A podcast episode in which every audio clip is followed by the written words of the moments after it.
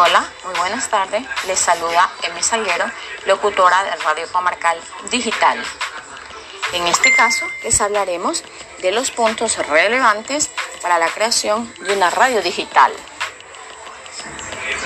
Tenemos una propuesta teórica para la creación de la radio digital, como incluyendo diseños y puestas en marcha o posibilidades de llevar a cabo, realizar el estudio de la zona.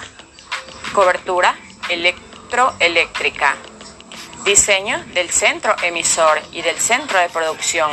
Emisión online, división y adecuación de espacio, selección de equipamientos, planimetrías, presupuesto, pasos para obtener la licencia.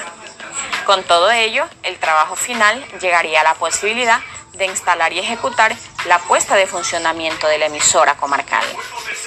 Superintendencia de Telecomunicaciones del Ecuador manifiesta que la radiodifusión analógica es una forma de transmitir, ya que contiene señales analógicas que pueden contener datos digitales. A través del espectro electroeléctrico se debe distinguir que el primero está compuesto por las ondas de radio de las infrarrojos, luz invisible, luz ultravioleta. El espectro radioeléctrico es el espacio incluyendo dentro del espectro electromagnético ocupado por las ondas de radio, o sea que usan para telecomunicaciones.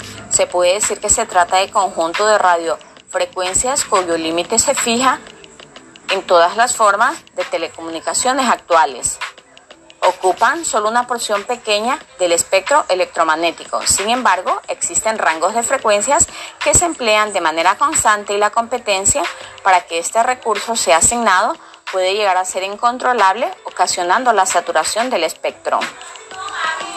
Para las emisiones terrenas de radio y televisión analógicas, otro problema es que se debe mencionar es que en la transmisión de señal se debilita con la distancia y sufre diversas atenuaciones como el desabastecimiento de la señal.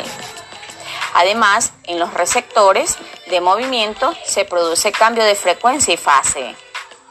Tecnologías de radiodifusión analógicas. Entre las tecnologías desarrolladas e implementadas en la actualidad para lograr la radiodifusión de audio analógica están la modulación de frecuencia. Se dice que lo que se necesita es un ordenador, necesitas un equipo informático que actúe como estación de radio, es decir, ser el servidor que se encargue de transmitir todo aquello que quieres hacer llegar a tus oyentes. Se requiere que sea un equipo algo potente para que las transmisiones las realices de forma óptima. Como requisito mínimo, podemos decir que el equipo debería ser al menos de un 3 o 4 GB de memoria RAM. Necesitamos un software que te permita emitir. Nuestro servidor deberá tener instalado una aplicación que se encargue de producir todo aquello que queremos emitir a nuestra radio. Un servidor de streaming. Se trata de un servidor que se alquila normalmente por un pago mensual o anual el precio varía en función del número de usuarios simultáneos que podemos tener en nuestra radio.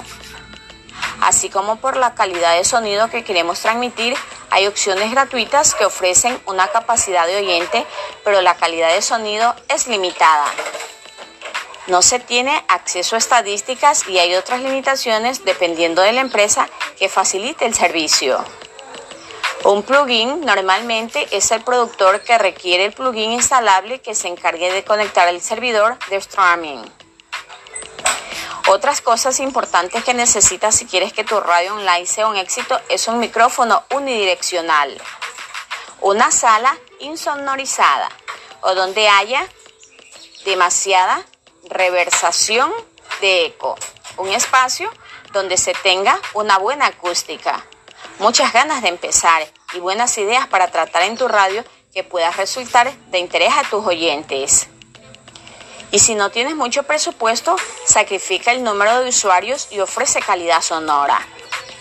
Elige un formato de transmisión. Normalmente los radios utilizan el formato de MP3 o el formato de ACC para transmitir y aunque el MP3 es el formato más extendido, lo cierto es que ACC es un formato que ofrece mejor calidad, transmitiendo menos gigas, por lo que si por ejemplo si contratamos el uso de un servidor de streaming, que transmita a 128 kdp en MP3 deberás saber que puedes obtener una calidad muy similar transmitiendo.